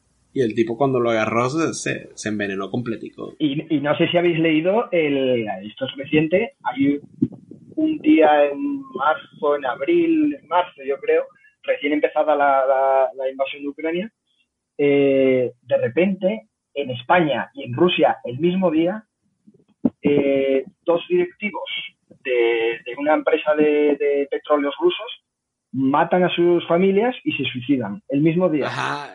Bueno, y hay como una epidemia también de, de oligarcas muertos también. Claro, Sí, claro, pero es que en este caso es que matan a su mujer, matan a su hija con una pistola, uno con una pistola y una con una escopeta, y se cuelgan, y se cuelgan. Uno se pega un tiro y el otro aparece ahorcado. El mismo día, dos tíos que eran además, que, que habían, se habían manifestado en contra de la invasión de Ucrania, que tal, que cual, y aparecen muertos. Bueno, pues Bueno, pero las casualidades Claro, existen. claro. No, Sí, no- sí, sí. no le echemos la culpa al pobre Putin. No, es que el Putin, Putin también, sus purgas. eh, con este tema de la inteligencia que él, que él manejaba, él también logró agarrar. Porque, ¿qué pasa cuando, cuando cae la Unión Soviética? Hay un montón de vacíos de poder, hay un montón de empresas estatales que necesitan ser privatizadas. En- Entonces, este carajo lo que hizo fue: mira, a, este- mi pana, tal, le doy eh, esta empresa. Y a este otro le doy este comando. Y así. Y ahora, y toda esa oligarquía es cre- eh, rusa es creada prácticamente por, Sí, sí. por Putin, güey. O sea, él, en- hay un libro que se llama, creo que es acerca del tráfico de drogas, se llama 000. Y explican todo el, el, el, eh, cómo los tipos fueron fábricas que se, se, esta fábrica era del Estado y ya no está produciendo un coño. Bueno, entonces yo se la doy a este, pero este en vez de decir que esto es una fábrica de jabones, pero en vez de fabricar jabones, lo que hacemos es que ahí hacemos drogas, págata. Y entonces desde ahí sale droga a, Europa, a Europa Oriental. Y así van, weón. Y así es que él consolida ese poder, ese, el, el, lo arrecho de él, no es- él no llegó a, tener ese poder por sí solo, él llegó as- asociándose con este, con otro, y al que se salía del carril, coño, coño, se volvió loco y mató a toda su familia y se suicidó, ¿sabes? Un, un emprendedor en toda regla, ¿no? Estás Claro. diciendo ahí. Un camino de hecho a sí mismo. Él es un hombre capitalista al final del día. ¿eh? Eso es lo, lo triste. Joder. Oye, ¿y hablamos del octubre rojo o qué coño pasa?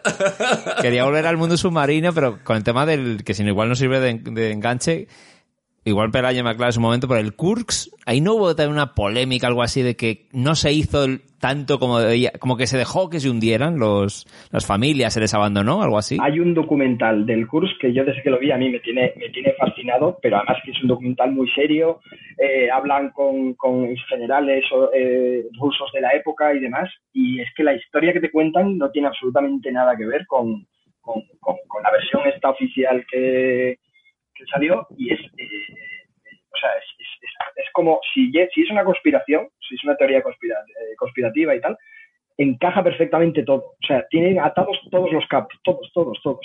Entonces lo que viene a decir es que el Kursk eh, estaba probando, y todo esto está documentado, ¿eh? está probado, no es que, que- o sea, lo, lo demuestran todo en el documental. El Kursk estaba probando unos misiles, eh, que ahora se, existen unos torpedos, son hipersónicos, ¿no? Digamos, eh, van, van debajo del agua y, y- y forman una bolsa de gas delante del, del misil, de forma que, que el torpedo es como si viajara por el, por el aire, no por el agua, digamos. O sea, forma una bolsa de, de aire Sí, sí. y esa bolsa de aire se, se- se traslada a la velocidad que- que del misil. Entonces, estaban probando, iban a probar el curso, esos, esos torpedos. Y había un buque eh, con la Armada China, con visitantes eh, testigos de la Armada China que querían ver el, torpedo porque lo querían comprar, ¿no? Era, una, era un, pro- un prototipo, pero, pero estaban muy interesados en comprarlo. Un torpedo así eh, se pudiese pillar a la flota americana del Pacífico en, en un momento. Entonces los americanos estaban muy, muy intrigados en, muy, muy esto que, con que no saliera bien esa prueba, ¿no? Entonces, al parecer, eh, por sismógrafos y por de- determinadas historias, eh, consiguieron triangular varios submarinos eh, nucleares americanos que estaban por esa zona, ¿no? Estaban como diciendo, ojo, que estáis aquí probando esto, pero estamos vigilando. Entonces, al parecer, se acercaron demasiado, esto, esto ya, esto es eh, resumido, ¿no? Muy resumido. Estos submarinos americanos se acercaron demasiado hasta el punto que, que- bueno, que- que hubo un pequeño encontronazo de no llegaron a chocar, pero el Kursk acabó maniobrando, abrió sus compuertas para, para eh, lanzar un torpedo y los americanos le pegaron un torpedazo antes. Entonces se fue a, se fue a pique, ¿no? Eh, los del documental te, prueban, además, demuestran que en ese momento salen eh, de una base aérea, salen un montón de cazas rusos con armamento nuclear, ¿vale? Eh, entonces se dirigen allí a, esa zona de- de- del Mar del Norte. Y entonces hay como un momento de tensión, tal y cual, y al final todo se calma. Unos, unos dos semanas más tarde, Estados Unidos cancela la deuda que Rusia tenía con, con Estados Unidos de tropecientos mil millones de dólares, ¿no? que, que- que suena un poco al, al pago y tal, al pago por algo, ¿no? Aquí han llegado a un acuerdo por algo. Pero la clave es que cuando sacan el submarino, cuando consiguen rescatar el submarino, eh, se encuentran, consiguen hacer una foto, unos tíos consiguen hacer una foto, y el, el agujero eh, supuestamente se hundió porque un, un torpedo que iba dentro explotó y, abrió un boquete en el, casco y se vino abajo. Pero la foto se ve perfectamente, esto si lo, si lo googleáis lo vais a encontrar, Kursk, eh, agujero torpedo, no sé. Eh, se ve perfectamente que si hay una explosión de, de dentro hacia afuera, la, digamos el casco, la chapa del casco, se abriría, tendría, digamos, el agujero hacia afuera. Se ve perfectamente que el agujero está hacia adentro. Es decir, que fue algo que le impactó, o sea, parece totalmente que fue algo que Ok. impactó y explotó. O sea, lo del- si, es, si es real la teoría Eso esa, es. ¿eh? Pero de verdad que el, el documental, no sé cómo se llama, pero eh, es un documental súper serio. Yo no sé si fue la BBC o quién lo hizo, pero es impresionante. Es buenísimo porque, porque encaja todo. O sea, que es que nos hemos comido el tema del Kursk, se hundió y tal y cual, pudieron haberlo salvado. Los golpecitos Claro. de los tipos adentro, Con- todo el drama y tal. con ¿no? esta, con- Claro, pero ahí no decía versión. aparte que desde Rusia no se esforzaron tampoco en salvarles a los... Es que, es que también... eh, eh, Demasiado, el- como que dejaron que se hundiesen también, decía. claro, O- es que al final el ruso es un tipo muy, muy orgulloso y, y- y- y el tema de las, las operaciones de rescate de submarinos es una de las cosas más complicadas que hay en, en el tema militar. Es lo más, o sea, es de lo más prácticamente, ¿no? Entonces, eh, esta- Rusia no tenía capacidades para hacer eso. Y, eh, Y Estados Unidos no les ofrecía ayuda y la Unidos rechazaban. también. ayuda, Suecia, Noruega, que son, mm, son muy cracks en, en este, en este campo, ofrecieron todos ayuda, pero ellos, con su orgullo, decían, no, nosotros podemos hacerlo nosotros y tal. Entonces dicen que la reacción fue muy, muy lenta y que bueno, pues, al final se murieron. Pero claro, a lo mejor esa reacción fue lenta porque no había nadie a quien salvar y lo que había era que ganar tiempo un poco para ver qué, qué hacer. Pero vamos, que, que es súper interesante ese, ese tema. O sea, en el documental este que os digo, vienen a decir que, el- que ahí el mundo estuvo más cerca de la Tercera Guerra Mundial que, que en ningún otro momento desde la Segunda. Es, es buenísimo. Ahí hay toda una lista de incidentes durante, el- todo durante la Guerra Fría en que por huevonadas estuvieron a punto de, de- A o punto, sea, a punto. una comunicación que leyeron mal, una señal que, que apareció y luego se desapareció y nadie sabe de dónde coño salió. eh, es, es, es flipante. Había, hay por ahí historias de, de eso, de que, de que hemos estado a esto, por un tío que de repente dijo, no, no, un momento, vamos a tomárnoslo con calma, a ver, pero vamos, que, que es que estamos aquí de milagro muchas veces. Sí, sí, o sea, no, tipo que. Ay, yo, yo veo en el radar que los rusos dispararon unos misiles. Y, y luego resulta que no habían visto un coño madre, que era un. No sé, cualquier otra cosa, pero no eran, no, eran, no eran misiles nada. Y entonces, y esto estaban del lado, pero bueno, pero entonces, ¿qué hacemos? ¿Será que si, si dispararon los misiles, tenemos que eh, lanzar misiles ya? Porque si le damos más tiempo, pues no. Y la vaina estuvo así Sí, sí. 20 veces durante toda la, durante toda la Guerra Fría. ¿no?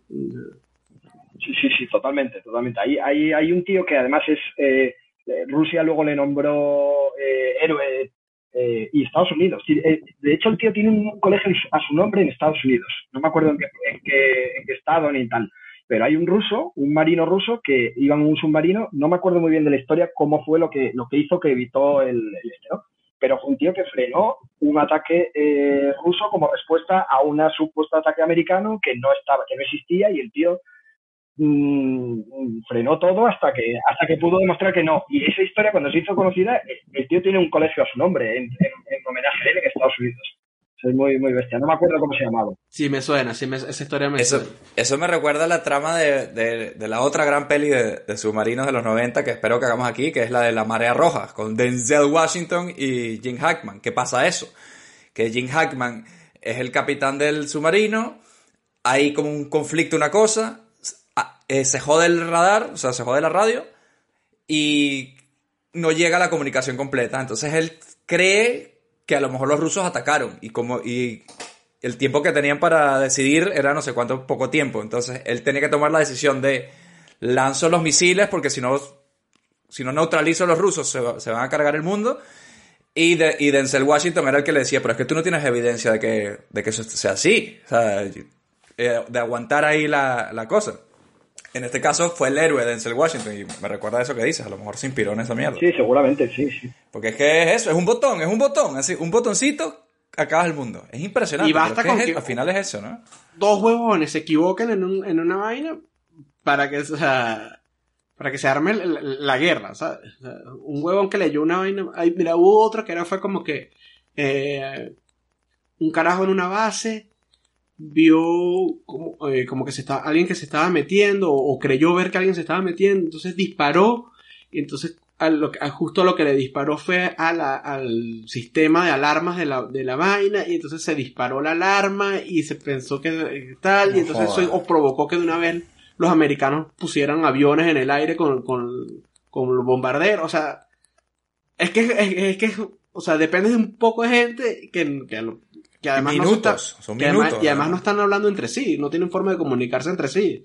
De decir, epa, tú estás, puedes corroborar que por allá están, sí están llegando los misiles, o sea, tienes que, las, estas decisiones las tienes que tomar en el, eh, ahora me imagino que será distinto, pero, pero en esa época, solución, con lo que había, Tiene que venir Superman como en Superman 4 y agarrar todos los misiles nucleares y tirarlos al sol. Así es lo único que se me ocurre. Y luego o sea, estamos todos, estaríamos todos como, como en los Simpsons en el, en el mundo sin abogados, ese dando vueltas ahí alrededor, toda la raza. Sí, dando mano así. no, bueno, como con el mundo, o, o cuando los hechos, Lisa pide el deseo de que no haya más armas, Sí. y entonces eh, Los vienen palos. los extraterrestres, Vienen los un palo aliens. así, Sí, sí, sí. en un palo a todo, el- a todo el, a todo el mundo, ¿sabes? Bueno, chicos, yo hago un brindis por la paz mundial, por el desarme y, y por disfrutar que por lo menos de momento seguimos vivos y que su cine millonario sigue vivo y coleando y les voy a pedir que hagamos ya nuestra escena favorita y conclusiones de La Casa del Octubre Rojo, que es una película creo que ha servido mucho, no solamente por la película en sí, que yo creo que es muy buena, sino porque además nos ha, coño, nos ha vuelto a poner en la situación esa, que aquí, no- aquí la fiesta no se ha acabado, aquí esto puede seguir, entonces somos desgraciadamente otra generación más que tiene que ver estas pelis y cagarse todo con estos temas. Bueno, les recomiendo Eh. algo más moderno, también de, de este tema de, de- de espías rusos y guerra fría y vaina, la serie The Americans. Ah, es, eso es buenísimo esa serie. Muy buena. O sea, ahí- y ahí te cuentan todo, también los mismos dramas, eh, eh, están a punto también en algún momento de, de disparar una, una guerra porque se- alguien leyó mal un comunicado, ¿sabes? Entonces, Putin mariquito, no tienes huevos, no tienes huevos, Putin, no tienes huevos, no tienes huevos. eh, bueno. Y Biden, bueno, Biden yo creo que sí, Biden yo creo que es en plan, oye, esto, este microondas se enciende aquí y se explota el mundo. Suerte con, tu, con ese polonio que te va a llegar. eh, o sea, Todo, eh, intenta- intentando guardar su dentadura, lo, lo mete en el, en el este de los códigos. ¡ah! Este no era el botón de la Coca-Cola que dejó Trump debajo de la mesa y explota el mundo, ¿sabes? Ay, Dios. Bueno, Pelayo, cuéntanos, ¿cuál es tu escena favorita de La Casa del Octubre? A ver, yo la, la que hablamos antes que se convirtió en, en el meme actual, que es la de la del el tío de la CIA eh, diciéndole Yuri, no me creo que hayamos perdido otros, que hayáis perdido otros submarinos nucleares. Como, joder, otra vez los, los rusos perdiendo sus, sus armas nucleares y su tal. A mí esa me parece buenísima porque además eh, eh, es un poco la esencia del, de, ese vacile americano hacia los rusos en plan de que cómo no vamos a ganar la Guerra Fría si es que sois, sois unos inútiles, o sea, si es que sí que estáis todo el día con, con historias de estas, ¿no? Tenéis muchas armas y tal, pero es que al final sois unos borrachos y unos inútiles y, y- y entonces la verdad es que me, me, me hace mucha mucha gracia esa escena. Buenísimo. ¿Y recomiendas esta peli? Sí, sí, total. Esta peli, ah, y más ahora, ay, por cierto, que no hemos hablado nada de nada de nada, pero, pero esta peli tiene una banda sonora y espectacular, Sí. pero espectacular, Sí, ¿eh? sí. espectacular. Yo soy, eh, soy muy, muy friki de, de- de cuando trabajo, tengo que escribir historias y tal, eh, de, de- bandas sonoras, escribir con, escuchando bandas sonoras y a poder ser de, de temáticas o de historias parecidas a, o sea, de la película parecida a la noticia o al reportaje que esté escribiendo y tal. Y esta del Octubre Rojo, en las primeras semanas de, de la invasión de Ucrania, es que me la ponía constantemente. Y yo estaba escribiendo diciendo, bueno, pues estoy aquí escribiendo la crónica del apocalipsis nuclear y tal y cual. Y vamos, Guau, flipante, coño. flipante la banda sonora, me encanta, me alucina. Más allá del propio himno ruso, que mola un montón, el himno soviético de tal, que, que esa, bueno, esa eh, a lo mejor es, es la escena favorita de alguno de vosotros, pero es otro, otro pedazo de escenón. El, el submarino cantando ese, ese coro. Ah, cuando dije, dejarles cantar. Sí, sí, Ahí, que va a canten, que sí. Que no saben cómo se la estoy metiendo, ¿eh? estos muchachillos. Ya, ya, ya. Sí, sí, sí, que canten, ya se enterarán. Sí, sí. Pa- Que se coman el patriotismo, que esa es la, la- que se- el opio, el opio, ahí, que se lo cante. ahí. Que yo cuando esté en Montana pescando, Claro. ¿no? me recordaré de ellos. bueno, Robert, a ver tú, ¿cuál es tu escena favorita? Eh, voy, voy, voy. Mira, quería hacer un apunte porque tenía yo aquí de acuerdo con lo que dice Pelayo. Basil Poliodouris, el compositor de Conan y Robocop. O sea, tenemos aquí a un señor Power aquí Ah, Bueno, con la banda claro, sonora. Claro. Esos temazos ahí épicos ahí con coros. Total Recall, juraría. También puede ser, sí, sí. Pues es el mismo pibe, ¿no? El de Conan y Robocop, eh. el Total Recall. Pues, Creo, pues eh, creo que sí, creo recordar Ese que sí. señor se, se, se marcó ahí su, su buena banda sonora en los 80s, 90s.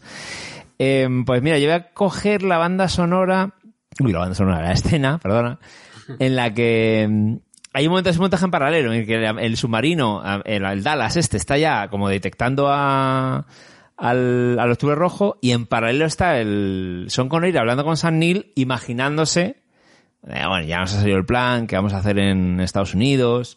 Y esa conversación íntima que tienen ellos dos juntos, te la quité. Luis. perdón. No, dale, dale, dale. Oh, perdón, yo qué sé. Tenemos el mismo gusto. Íntimo y personal, ¿no? De que el otro, ay, me quiero ir a Montana. Y el otro, pues yo no sé qué hacer, se está la polla la guerra.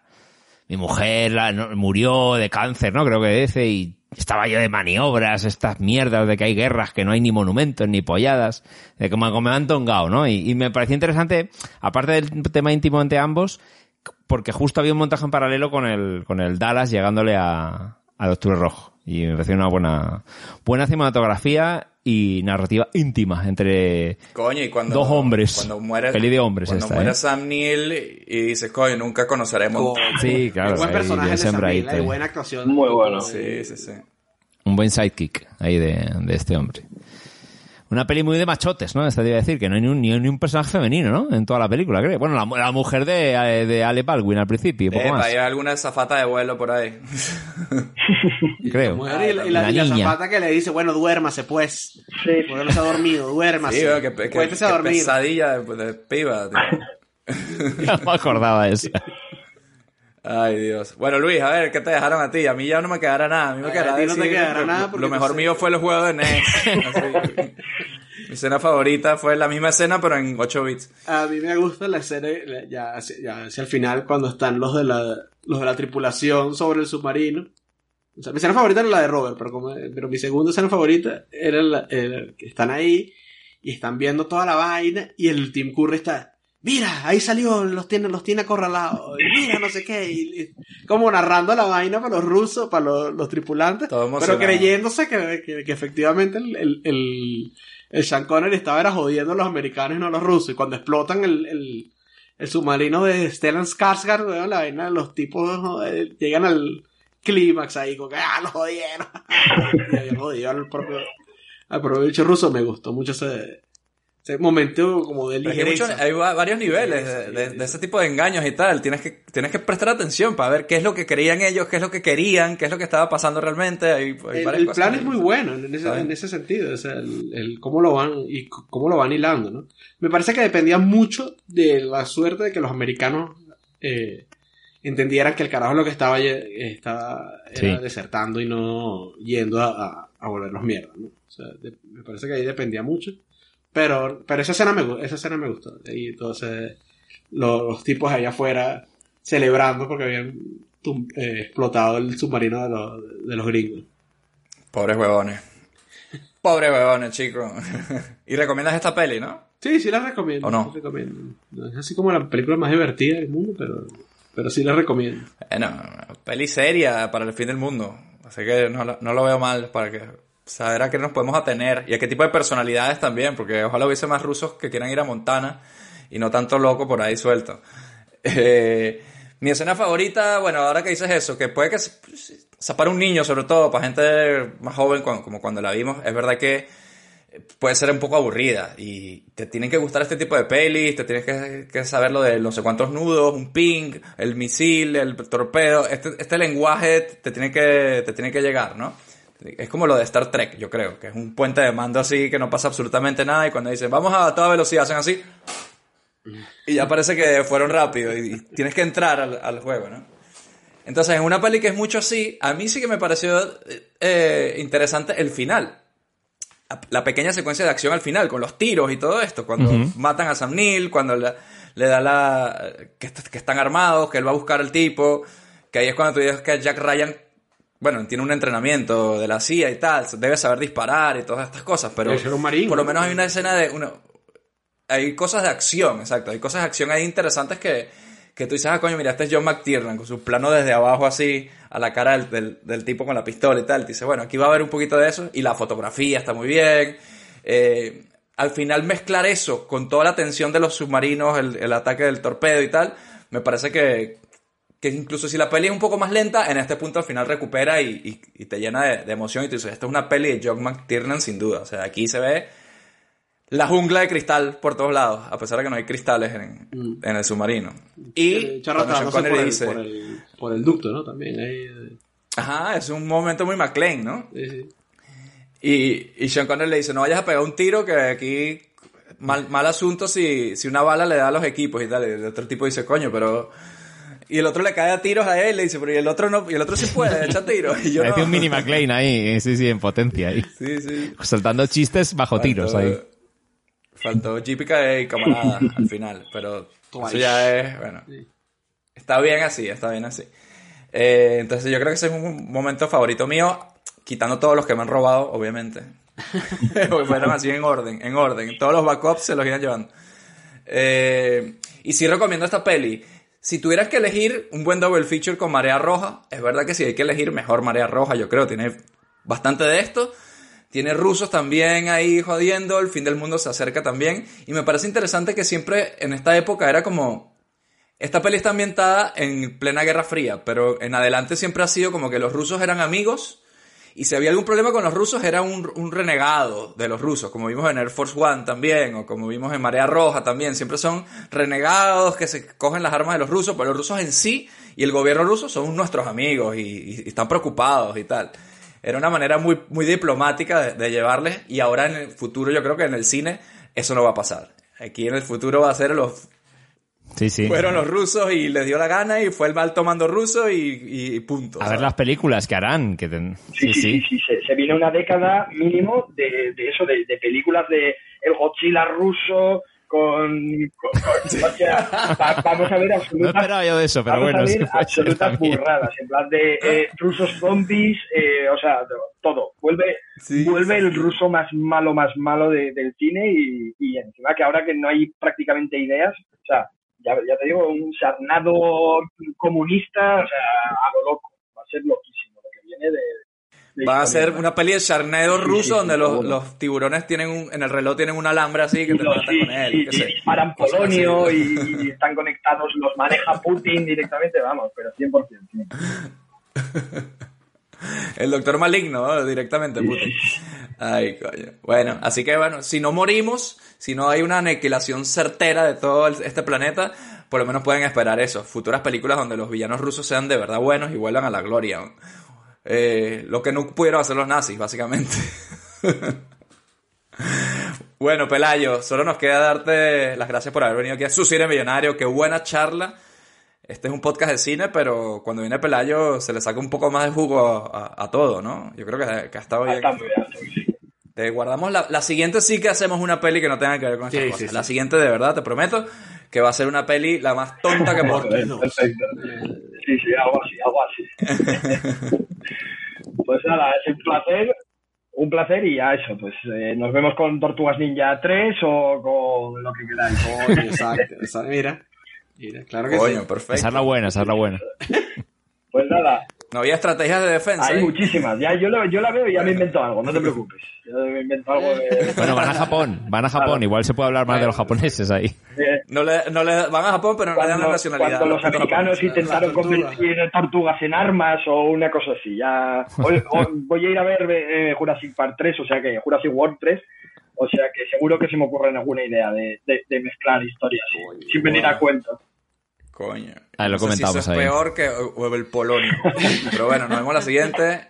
Cuídate mucho y portate Venga, chicos, un placer. Te has topado con el contestador de su cine millonario. Ahora mismo ni David, ni Robert, ni Luis te podemos atender. Si tienes alguna sugerencia y quieres que hagamos una película de tu infancia, mándanos un mail a cinemillonariopodcast.gmail.com También síguenos en nuestras redes sociales. Estamos como Cine Millonario Podcast en Twitter, Facebook, Instagram y YouTube. Tenemos un capítulo nuevo cada viernes en donde sea que escuches tus podcasts favoritos. Recuerda también que darnos 5 estrellas en Apple Podcast nos acerca cada vez más al dominio mundial. También puedes apoyarnos en Patreon para que tengamos con qué alquilar las películas en el videoclub. Deja tu mensaje después del tono. Y bueno, Luis, me he quedado con ganas de más vainas nucleares. Algo, algo así que podamos ahí seguir con más cositas, así, más amenaza nuclear. A ver qué pasa por ahí. Es hora de la paz. De la paz nuclear. La paz. Yes. Sí, ¿Cómo es eso? Necesitamos ¿no? a Superman. Necesitamos a Superman, como dijo David. Lanzando todas las bombas nucleares al, al, eh, al sol directamente. Así que nos vamos con esa. Va a ser esa. Claro. Superman, Superman 4. 4. Superman 4 es la del hombre. eh, y, y no solamente vamos a tener a Superman, sino que vamos a tener al hombre solar. Al hombre solar. Que es uno de los mejores villanos de la, de la historia de los superhéroes. Qué buena peli, coño, Superman. Nosotros hicimos Superman 3. Fue uno de los primeros episodios que hicimos en este podcast. Que era la que salía Richard Pryor. Y tú dices, bueno, porque no haces la 1, la 2, las míticas? No, no, vamos con Superman 4 porque yo quiero reírme un montón. Es una peli que tuvo muchos problemas, pero yo creo que cuando le demos la mirada de este año vamos a darnos cuenta que, que nos va a divertir un montón, coño. Superman 4, tengo muchas ganas. Así que ya saben, vayan buscando la peli. Esa sí que creo que está por HBO Max. Si no, búsquenla por ahí. Y nada, nos vemos el viernes. Mientras tanto, le digo lo de siempre. Hidrátense mucho, lávense las manos y recuerden, Antes de meterse en un submarino, una buena duchita antes, ¿eh? Que ahí debe oler muy mal. No hemos hablado de esos temas, pero hay que ir bien duchado cuando uno se, uno se meta en un submarino. ese poco de rusos apestosos, ¿eh? porque el polonio también.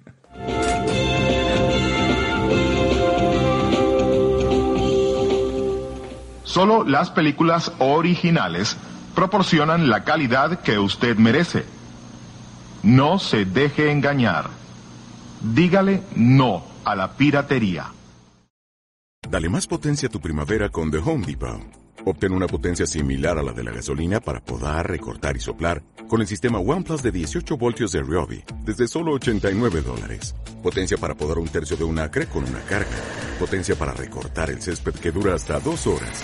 Y fuerza de soplado de 110 millas por hora. Todo con una batería intercambiable. Llévate el sistema inalámbrico OnePlus de 18 voltios de Ryobi. Solo en The Home Depot. Haces más. Logras más.